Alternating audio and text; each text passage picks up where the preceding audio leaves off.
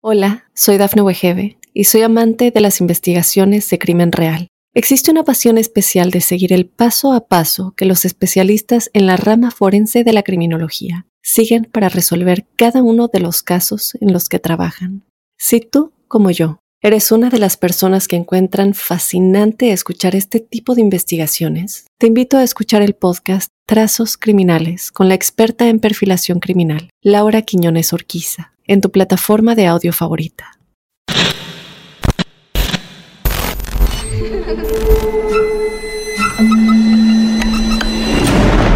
Los seres vacíos nos observan. Hasta hoy se registran muchos reportes de actividad paranormal en él. Veo cosas que no puedo explicar. Hay alguien sentado en esa silla. Está aquí. Misterio está fundamentado en el silencio. Pero ya es hora de hablarlo entre todos. Esto es... Hay alguien en la casa. Martes de Misterio. Es divertido asustarse a veces, ¿no?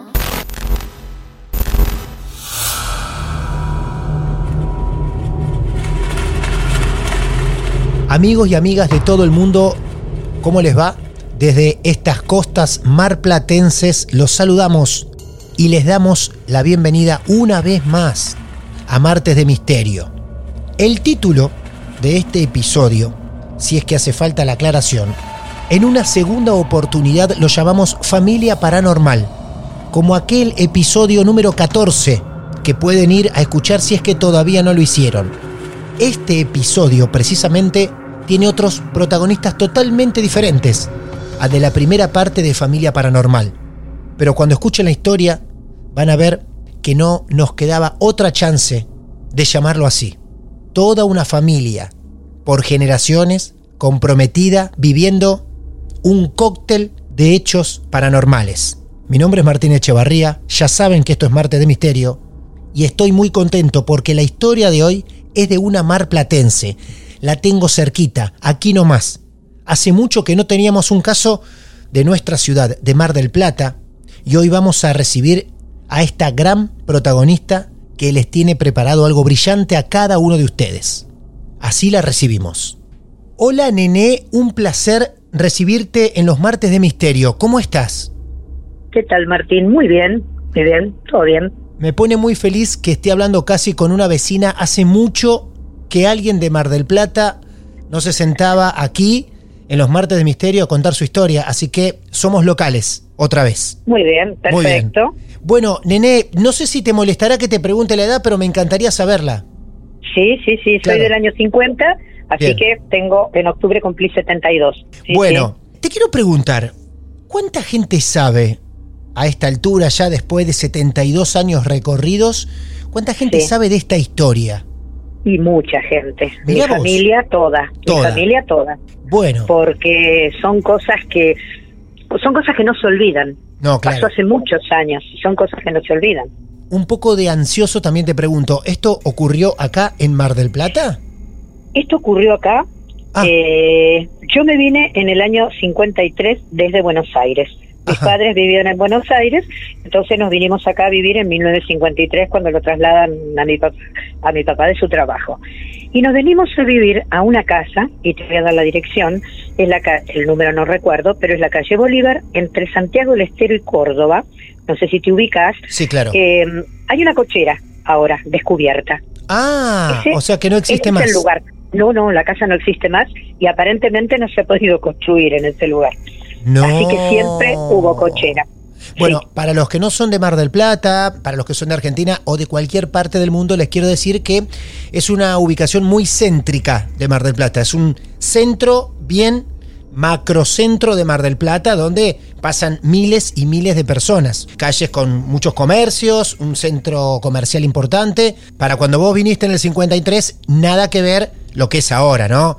Debería ser una zona mucho, mucho más tranquila una zona tranquila que mi abuela tenía su casa de veraneo ahí. Claro. Porque realmente su casa era en Buenos Aires, en Flores, Floresta, digamos. Muy bien. Este, eh, nosotros vinimos ahí y compartíamos la casa en el verano con mis abuelos. Mis abuelos vinieron acá, venían a veranear solamente, entonces en invierno estábamos solos. Bueno, te resumo, en el año 1955, en abril, mi abuelo sufre un infarto, se enferma, es trasladado a Buenos Aires y muere en mm. una casa en la calle en la calle Neuquén 2950 de Buenos Aires. Tengo entendido que ahora es un geriátrico. Ni me quiero imaginar. Bueno, es trasladado con sus 69 años y no alcanzó a cumplir los 70. Él cumplía el 29 de abril, el 28 de abril fallece completamente lúcido y fallece en esa casa. Eh, se hacen todos los trámites, todas las cosas. Volvemos con mi abuela Mar del Plata. Eso fue en el mes de abril. Perdón, tengo una pregunta. Sí, sí. ¿A él lo trasladan por ese infarto que le agarra y lo trasladan a la casa de Buenos Aires? A la casa, directamente, porque le habían dicho reposo. Ah. Y este hombre era un frustrado estudiante de medicina que decía: Yo reposo no voy a hacer en ningún hospital, ninguna clínica, uh. llévenme a mi casa. Y lo trasladan en ambulancia. Mira vos. Este, bueno, fallece ahí, nos volvemos a Mar del Plata. Y al poco tiempo mi abuela enferma, contrae una enfermedad eh, que es de los caballos, encefalitis, es eh, una enfermedad que te afecta a la cabeza, el encéfalo, bien dicho, y este y bueno, es una especie de locura, una cosa así. O sea, mi ah. abuela era una persona completamente lúcida, pintaba, este, tallaba en madera, eh, era una mujer perfectamente normal y bueno, empezó a tener movimientos extraños y se enferma. En plena revolución del año 55 le pasa lo mismo ya la trasladan a Buenos Aires porque estaba muy mal y fallece en la misma casa. O sea que ya son dos personas que mueren ahí en esa casa. ¿Esa casa era de ellos propiedad de tus abuelos? De mi mamá. De tu mamá, sí, sí, claro. O sea, de mis abuelos y mi mamá. O sea, él no era, era el padrastro de mi mamá. Pero bueno, eh, mi mamá es la que después maneja todo, toda la situación. Sí. Y este, la casa queda cerrada. Nosotros seguíamos viviendo acá en Mar del Plata porque mi papá se estaba haciendo una casita por el banco y bueno, en tanto vivíamos ahí en la calle Bolívar. ¿Qué pasa? Nosotros venimos este, acá, nos quedamos acá y mi papá dice, la casa no puede quedar sola en Buenos Aires, porque tenía muchas cosas, estaba equipada, completa la casa, esta de acá era de veraneo. Entonces eh, dice, ¿por qué no llevo a mi hermana, mi papá, o sea, mi tía, a vivir ahí con su marido? Y en ese momento tenían a mi primo de dos años. Bueno, a partir de ahí comienzan los sucesos. Cosas que mi tía no podía saber absolutamente, porque al ser hermana de mi papá, mi mamá era única hija, no tenía hermanos, no conocía la historia de esa casa y las cosas que sucedían. era, una cosa que, eh, por ejemplo, a las seis de la mañana, eso le contaba a mi tía, mi mamá viajaba esporádicamente a Buenos Aires por trámites, cosas, y entonces le decía, vos no sabes las cosas que pasan acá, bueno, acá en, la casa. A la mañana, a las seis de la mañana, todos los días siento un ruido de llaves en un mueble muy antiguo que yo no sé si se llama trinchante, no me acuerdo, eh, que tiene eh, el perchero, el espejo y un mármol. Y se sentían ruidos como de una llave que caía arriba del mármol. Entonces mi mamá dice, ¿pero de qué será? Y ahí se acordó. Eh, mis abuelos estaban en una muy buena posición. Bueno, lógicamente eran épocas que de la Argentina que se vivía de otra manera. Claro. Y tenían chofer, tenían cocinera y este y vivían en la casa. Entonces todas las mañanas el chofer se levantaba y a las seis de la mañana dejaba caer las llaves arriba del mármol. Ese era el ruido que sentía mi tía a las seis de la mañana. ¡Qué bárbaro! Sin saber qué era, comentándole a mi madre, ¿qué es ese ruido que todos los días siento? Y mi mamá dice, sí, el chofer a las 6 de la mañana sacaba el auto, lo lavaba, entonces las llaves que caían arriba del, del mármol. Mi primo tenía dos años. Entonces un día dice, mamá, mamá, hay un señor pelaro, porque era chiquito, tenía dos años, que me está mirando. Mi tía entra a la habitación, es una casa, para describírtela, una casa tipo chorizo antigua con el patio y las habitaciones que daban al patio. Y al fondo estaba el baño. El baño que comunicaba con una con la última de las habitaciones que era la grande.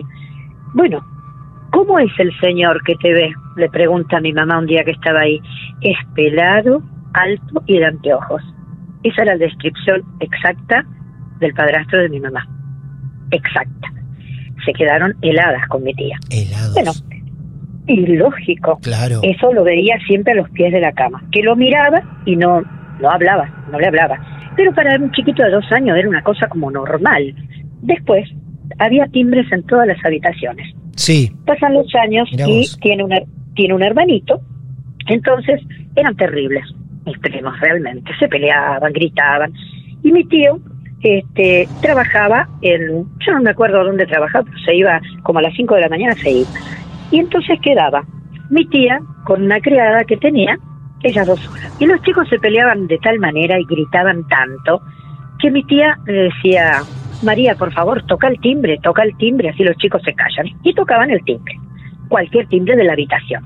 Entonces los chicos, ahí viene tu papá, viene tu papá, se quedaban callados. Mira vos Claro, cómo eso funcionaba. era una manera, claro, porque mi, mi tía no les pegaba y mi tío... El tío, sí. Por ahí. El tío, claro, sí. Y lógico. Entonces, un día se estaban peleando, peleando mal y corrían y gritaban. Y se siente el timbre, el timbre. Y entonces mi tía le dice a la chica, María, por favor, basta de tocar el timbre. No, señora, yo no lo estoy tocando. Se acercan a, la- a una de las habitaciones y ven el timbre apretado y cuando ellas entran, el timbre que se suelta. No. Ah, Nadie no, estaba no. en la casa que no fuera ni ella, ni la criada, ni, lo- los chicos. Nadie más. No, Qué no, no. Era barbaridad eso, porque ahí no podían jugar con un falso contacto, nada. con algo que tenga que ver con la instalación del timbre. Es muy loco el detalle de ver exactamente el botón moviéndose, porque nos han contado Exacto. en Marte de Misterio luces que se Sí. prenden y se Sí. apagan, incluso Sí, también timbres y sonidos, pero ver el detalle del botón Ven el botón y cuando entran No. a la habitación se suelta. se suelta. No, no.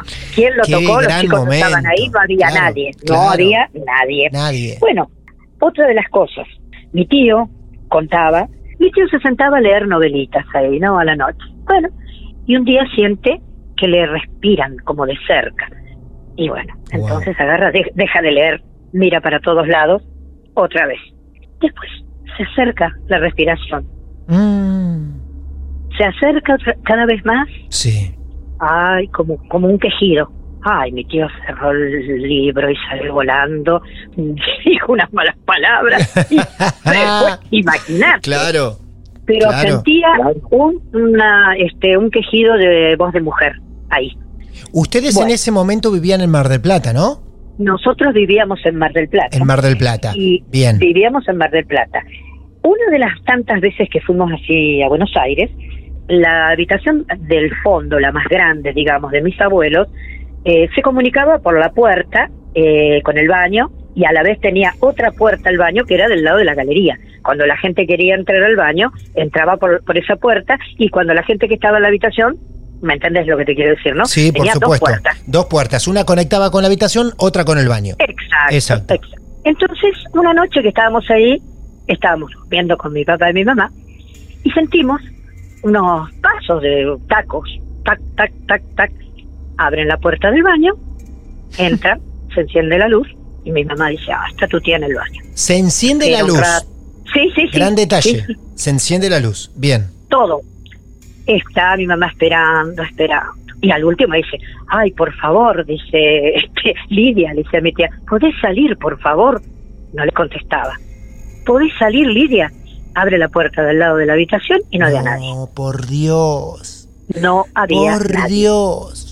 En el momento que ocurre eso, ¿quién estaba en la habitación? ¿Tu mamá? ¿Tu papá? Mi, mi mamá, mi papá y yo. Y vos. Cuando ocurre eso, ¿qué hace? Se miran todos. O sea, No, porque estábamos durmiendo.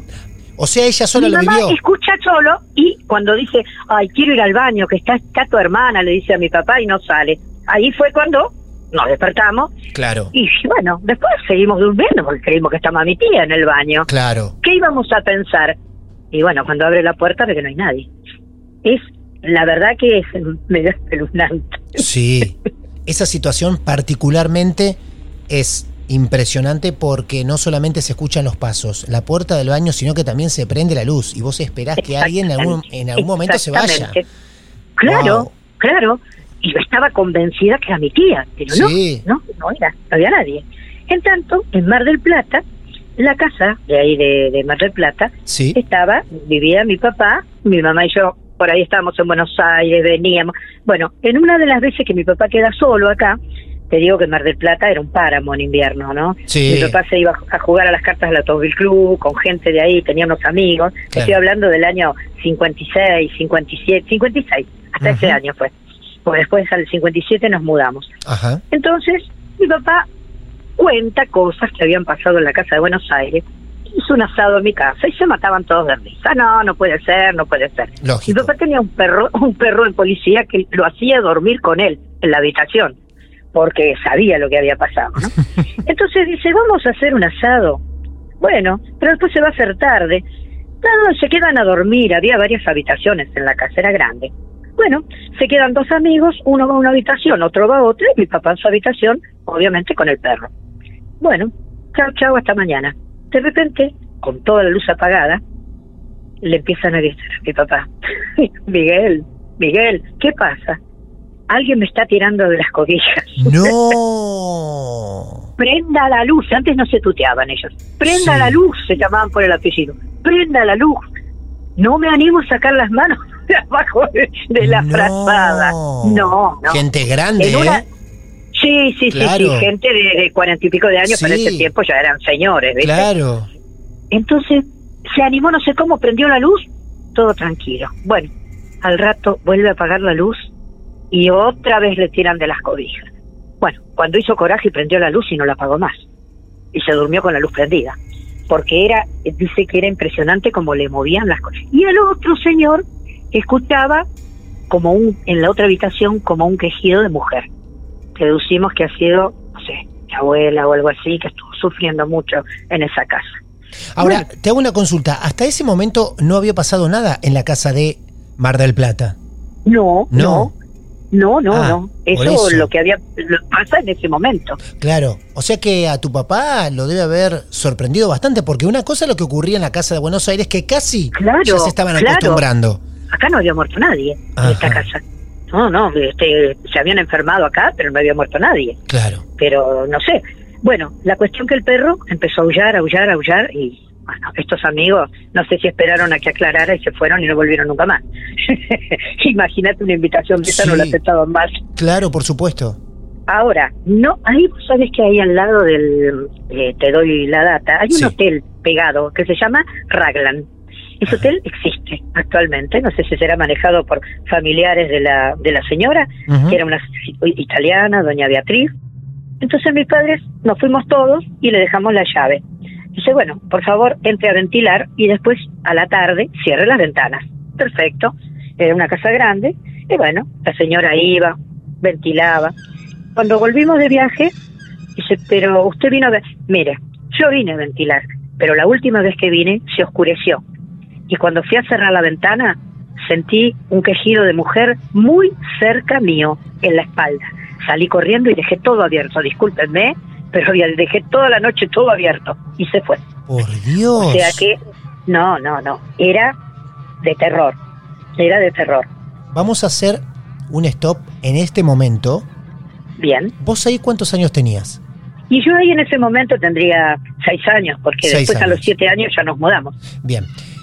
A esa altura, donde en Buenos Aires sucedían cosas, empiezan a suceder también en Mar del Plata. Exacto. ¿Vos recordás qué análisis llevaban adelante tu papá y tu mamá de por qué, a partir que empezaron a comentarle cosas que sucedían en Buenos Aires, Sí. era como que se contagió hacia Mar del Plata? ¿Si había algo que lo seguía hasta ahí o que ustedes arrastraron algo? ¿Ellos analizaban algo? ¿Charlaban sobre esto? No, no, ellos No. eh, sacaron la conclusión de que sus almas habían quedado, tanto acá como allá. Allá porque murieron y acá Claro. porque era su posesión, su pertenencia. Este, Ah. ellos calculaban que eran sus almas que no descansaban. Claro. Eso es lo que pensaban ellos. La Sí. energía nunca muere, Martín, siempre se transforma. Quedan aferrados a Sí, lo que a sus claro. posesiones, a sus posesiones, a su, a su lugar. Dos casas embrujadas. O sea, es la primera vez que en Marte de Misterio tenemos dos casas embrujadas al mismo tiempo. Sí, sí, sí, sí, sí, totalmente. Y la de acá, no sé por qué, mm, se- mi mamá después de eso vende, se vende la casa. y bueno, la tiraron abajo, hicieron una playa de estacionamiento. Después que esta señora del hotel les cuenta esto. Exacto. Ajá. Ya después ellos ya le entregan la casa a mi papá que se estaba construyendo y le faltaban algunas cosas, pero se mudaron igual. No se querían fueron, correr ningún le, riesgo. faltaba- le faltaban las puertas y la ventana, así se mudaron igual. ¿No? Sí, no, señor, falta el techo, sí. no importa, vengo No igual. importa, no importa, me voy igual, me voy igual. Qué bárbaro. Entonces, Pasa- para los que viven en Mar del Plata, se andan por la zona de ahí Bolívar, Bolívar entre Córdoba y Santiago del Estero. entre Córdoba y Santiago del Estero, van a ver hoy una cochera. Hoy está una, una sí, una playa de estacionamiento. Claro. Este, y al lado está el Hotel El Raglan. hotel. Mirá vos, nunca Sí, más se construyó sí. una casa. Nunca, nunca más. ¿Viste Claro. cuántos años pasaron? Interesante. Ahí quedó así. Bueno, ¿y esto por dónde sigue? A ver. Esto sigue, cuando pasan algunos años, yo vi- después nos fuimos a vivir a este Alvarado y Sarmiento, teníamos una casa grande, mi papá, mi mamá y yo, los tres, yo no tengo hermanos. Y llega, mi abuela tenía la ilusión de, ella cosía muy bien, de hacerme el vestido de comunión. En ese tiempo las nenas tomábamos la comunión con un lindo vestido, tipo de novia, pero en chiquito, digamos. Claro. Bueno, mi abuela siempre decía, yo le voy a hacer a la nena el traje de comunión. Lamentablemente murió cuando yo tenía cinco años y no me lo pudo hacer. Eh, llegan mis ocho años, eh, mi mamá contrató una modista y me venía a probar el vestido a mi casa. En, una de las habitaciones, mi casa era, ahora hay un edificio ahí construido, pero era una casa que la rodeaba un jardín, una casa grande, un chalet. Entonces, en una de las habitaciones que vendría a ser de costura que hizo mi mamá, me estaban probando el vestido. A todo esto era el mes de diciembre, que yo tomé la comunión el 8 de diciembre, sería fines de noviembre. Cuando me estoy probando el vestido, un pajarito empieza a picotear la ventana. Esto lo vi yo, ¿eh? Esto, esto sí que lo vi. Picotea la ventana. Entonces mi mamá dice, ¿se habrá caído del nido el pajarito? Claro. Pero no, insistente picoteaba la ventana y picoteaba. Cuando mi mamá se acerca a la ventana, vuela. Te cuento a Martín que durante tres días que fueron las pruebas del vestido, vino el pajarito, aunque no lo creas. Y yo lo vi. Tres días seguidos vino un pajarito a picar la ventana, el vidrio de la ventana. ¿A vos te parecía que era el mismo? Es el mismo. Era el mismo. Era el mismo. Era, el mismo gorrión. ¿Y sabes por qué te digo? Porque mi abuela tallaba en madera. Tengo muchos cuadros y tallas Sí. que ella hacía acá en Mar del Plata. Y se sentaba este, en su casa allá de Buenos Aires, en el patio, y tallaba, y quedaban todas las maderitas, y venían los pajaritos, venían las palomas, y se llevaban para, para hacer su nido. Entonces mi abuela decía, el día que yo me muera, quisiera reencarnarme en un gorrión. Son tan lindos los gorriones. No te puedo creer. Te lo juro, Martín. No, nene, juro. no puede ser.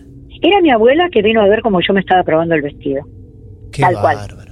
Pero es Qué increíble. bárbaro, ¿eh? Tres días seguidos. Sí. El mismo pajarito. Muy llamativo, muy llamativo Bueno, el gorrión. No sé, supongo que era el mismo gorrioncito. No, claro, sí. Este, Pero es muy loco Sí, lo del sí, gorrión que decía tu abuela antes de morir. Impresionante. ella decía, yo cuando me muera quisiera reencarnarme en un gorrioncito. Porque son tan lindos los gorriones. Y eran los que se llevaban la maderita. Entonces, viste, te, te queda eso como que... Y mi mamá dijo, es tu abuela que vino a ver cómo te quedaba el vestido. Claro.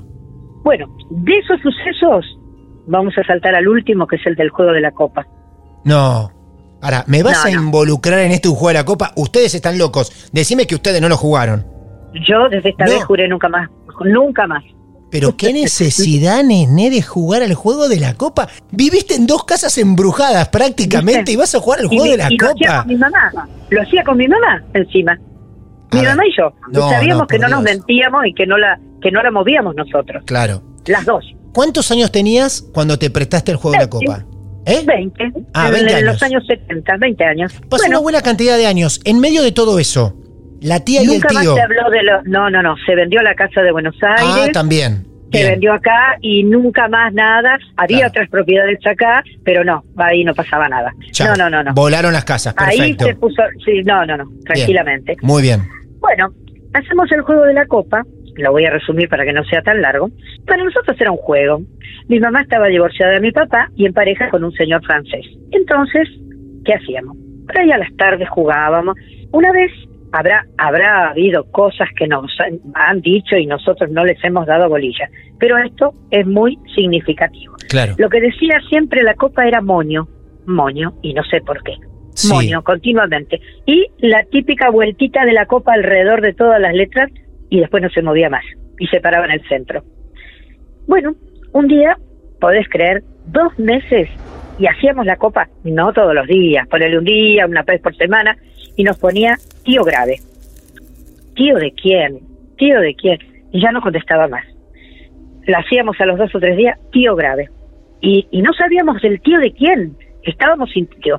¿Será verdad? ¿Será verdad? Pero ninguna de las dos, ninguna de las dos este, movíamos la copa, obviamente, no nos mentíamos a nosotros. Pues yo sé que en una rueda de amigos, por ahí no, la movió fulano, la... éramos las dos solas que lo hacíamos.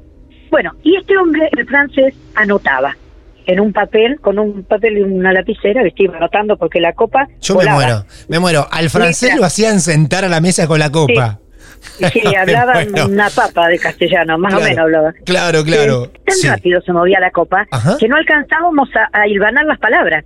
Chin, chin, chin, chin, chin, chin. Y al último leíamos y era una frase hilvanada, una perfecta frase. Bueno, ya no dudábamos que fuera cierto. Bueno, pasados estos dos meses, un día la copa escribe tío muerto. Entonces, este, empezamos. ¿Tío de quién? Tío mío, tío de nené, tío de... Y en una de esas escribe pompón. Y salta el francés. A mí me decían, a su media lengua, a mí me decían pompón cuando yo era un niño. Nosotros no lo sabíamos. Claro. Lo escribió la copa. Claro. Pompón. ¿Y qué? No, dice, Oh, dice, a mí mi tío, había un tío que me decía pompón. Ahí está, le digo, que decía tío grave y después de dos meses tío muerto. ¿Qué hace? Escribe una carta a Francia, se la devuelven, que digo, en años 70 no había internet, no había nada. No, nada, hablemos que no hay celulares, no hay mensaje, mucho menos WhatsApp, o sea, nada, ni Messenger había, claro. Entonces, este, ¿qué pasa? Escribe una carta a la dirección y le devuelve con remitente desconocido, o sea que no, no, no la había recibido. Y entonces este hombre escribe una carta a la embajada y curiosamente le contestan a la semana. Fíjate que acá mandabas una carta de una provincia a la otra que tardaba tres meses. bueno, de Francia acá una semana, diciendo que le iban a mandar la que le mandaban la dirección de una persona que era vecina de ahí, pero que ahí no vivía nadie. Y le mandan la dirección y este muchacho, este hombre francés, manda una carta a esa gente. Y ahí se entera de que hubo un, el tío de él que vivía en esa casa, lo cuidó esta familia vecina, una señora de ahí, y le escribe y diciéndole que él ansiaba ver a su sobrino Pompón en sus últimos días. Nosotros anotamos, anotamos la fecha, ahora no la recuerdo, anotamos la fecha en que decía tío grave y anotamos la fecha del deceso y la señora decía la fecha de, de que se enfermó y la fecha en que falleció. Entonces, ese día, Martín, dije, Nunca más en la vida lo hago. Claro.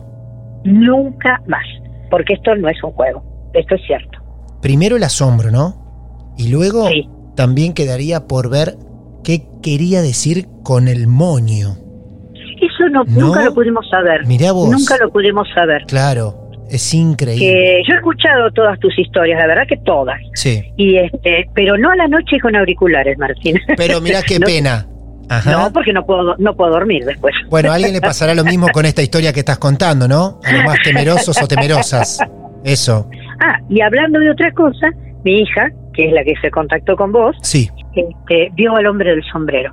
Esta historia no puede terminar encima con este moño. Digamos, le ponemos un moño a la historia y aparece el hombre del sombrero. Y escúchame, ¿y te dijo ella cómo fue la actitud del hombre del sombrero? Ah, ahora te paso, ahora te paso porque no me acuerdo.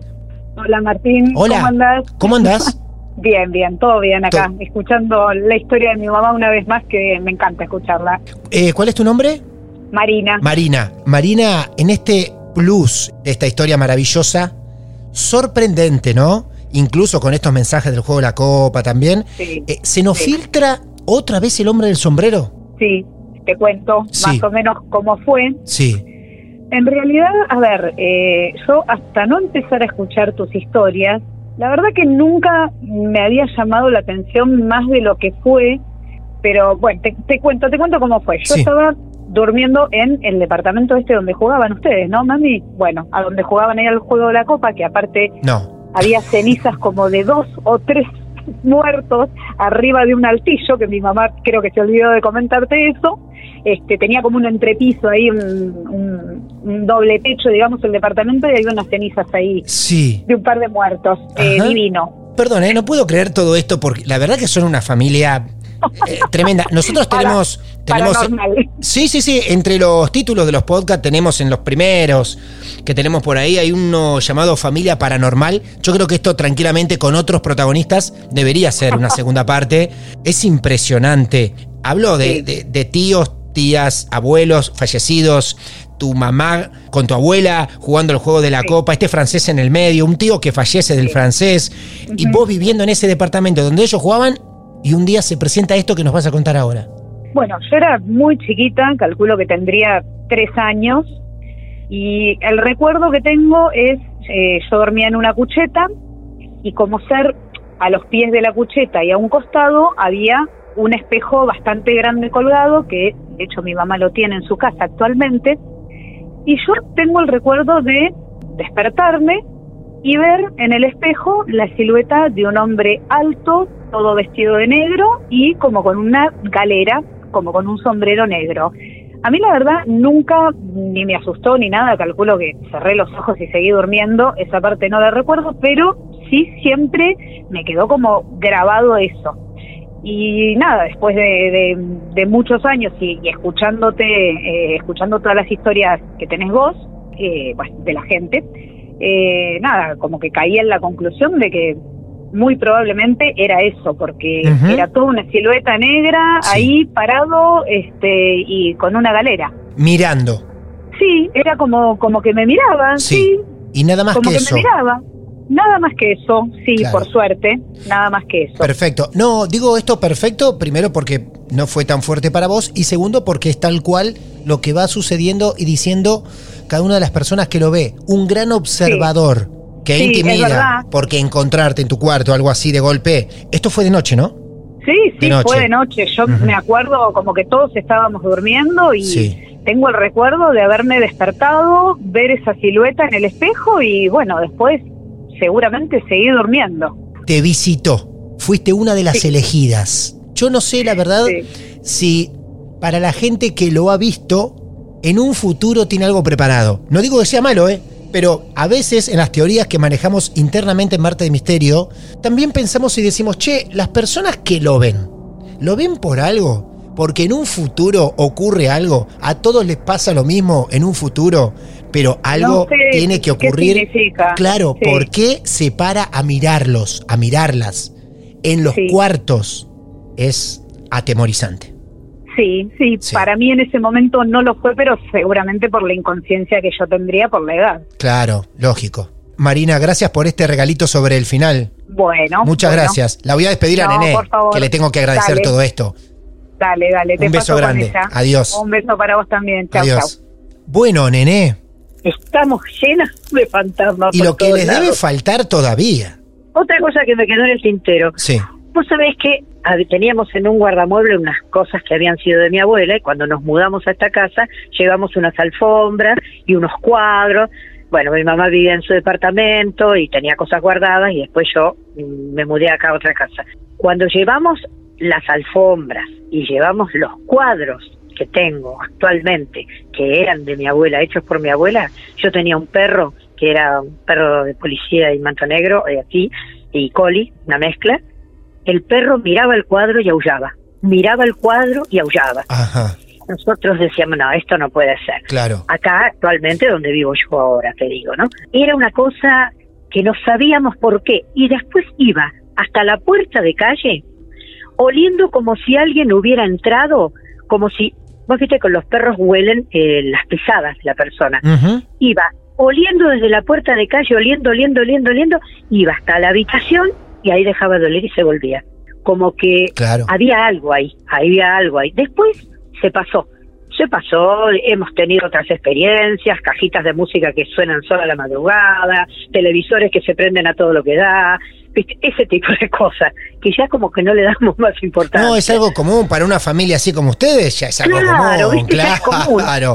¿Qué te va a importar una cajita musical? Claro. No nos asusta nada. No, una cajita que se, una cajita que suena con la música de Para Elisa y la cajita no tenía la música de Para Elisa. Mirá vos, no, impresionante. No, no, no, no, De hecho, No, no, no, total. Ya estamos como acostumbrados a todo este tipo de cosas. Es lindo tener un espacio así donde la gente te escucha, te comprende, no se ríe, mucha gente no lo... No, no, no es, es mentira. ¿Entendés? No es nada mentira. Y la última, la frutilla del postre. Esto no estaba en los planes de contarlo. mi marido trabaja, mi marido trabaja en un hotel de acá de Mar del Plata. Sí no te voy a decir dónde porque si me escuchan me matan. Este, y bueno, eh, ahí en ese hotel pasan muchas cosas. Ahí aparentemente se ahorcó una persona este, en el sótano. Vos sabés que ahí todo el mundo, mucama, es un hotel chico, eh, es un hotel para 80 personas, no es un hotel grande. y funciona en temporada solamente. Y sí, la gente cuenta y comenta, mi marido 10 años hace que está ahí, de noche, y una, una noche estaba sentado mirando televisión y siente como si se como si se cayera una piedra grande o algo, pero con un ruido estridente, ¡boom!, al lado de él. Empezó a mirar, a buscar, a ver que se cayó, a ver que no se cayó. No, no, estaba todo perfecto. No, no hizo más que llamarme por teléfono para que me tomara un taxi y me fuera para allá. Eran las 3 de la mañana. No, no te puedo creer. sí. No, y eso mismo le ha pasado a otro de los empleados otra noche. Vos sabés, dice que sentí un ruido bárbaro y nadie, no, no se había caído nada, no se había roto nada. El ascensor Ese hotel, anda solo. El ascensor se mueve solo, claro. Ese hotel entonces carga con la historia de un suicidio en el subsuelo. En el sótano. Sótano. En, El, en el sótano. Claro. Ahora está todo remodelado. Lo que pasa que ahora pusieron ascensor. Antes no había ascensor. Son tres pisos, pero sin ascensor. Encima el ascensor anda solo se abre la puerta, bienvenidos. Qué bárbaro. Qué bienvenidos. Así que por eso te digo que en, todas partes se cuecen habas. Me alegro que me hayas podido escuchar y que creas lo que te he contado. Muy bien, y aparte para reafirmar el título que va a llevar este episodio como familia paranormal, porque es una cosa increíble, cerramos con tu compañero, con tu esposo, ¿no? O sea, todos con la participación de tu hija y también tu marido, trascendió generaciones, familias, todo, y todos siempre experimentando algo así. Impresionante, Nené, impresionante. Bueno, Martín. Yo te agradezco, Muchas gracias por escucharme. Sí, pero yo te agradezco también cada detalle que recordás, que no es menor, que lo trajiste hasta acá. Y no, que sí, me acuerdo. Son cosas que nuestros oyentes saben valorar, así que muchas gracias por la confianza y te mando un beso enorme. Un beso grande, Martín, y hasta pronto. Hasta pronto. Estamos siempre en contacto. Gracias, Nené. Hasta luego. ¿Qué historia?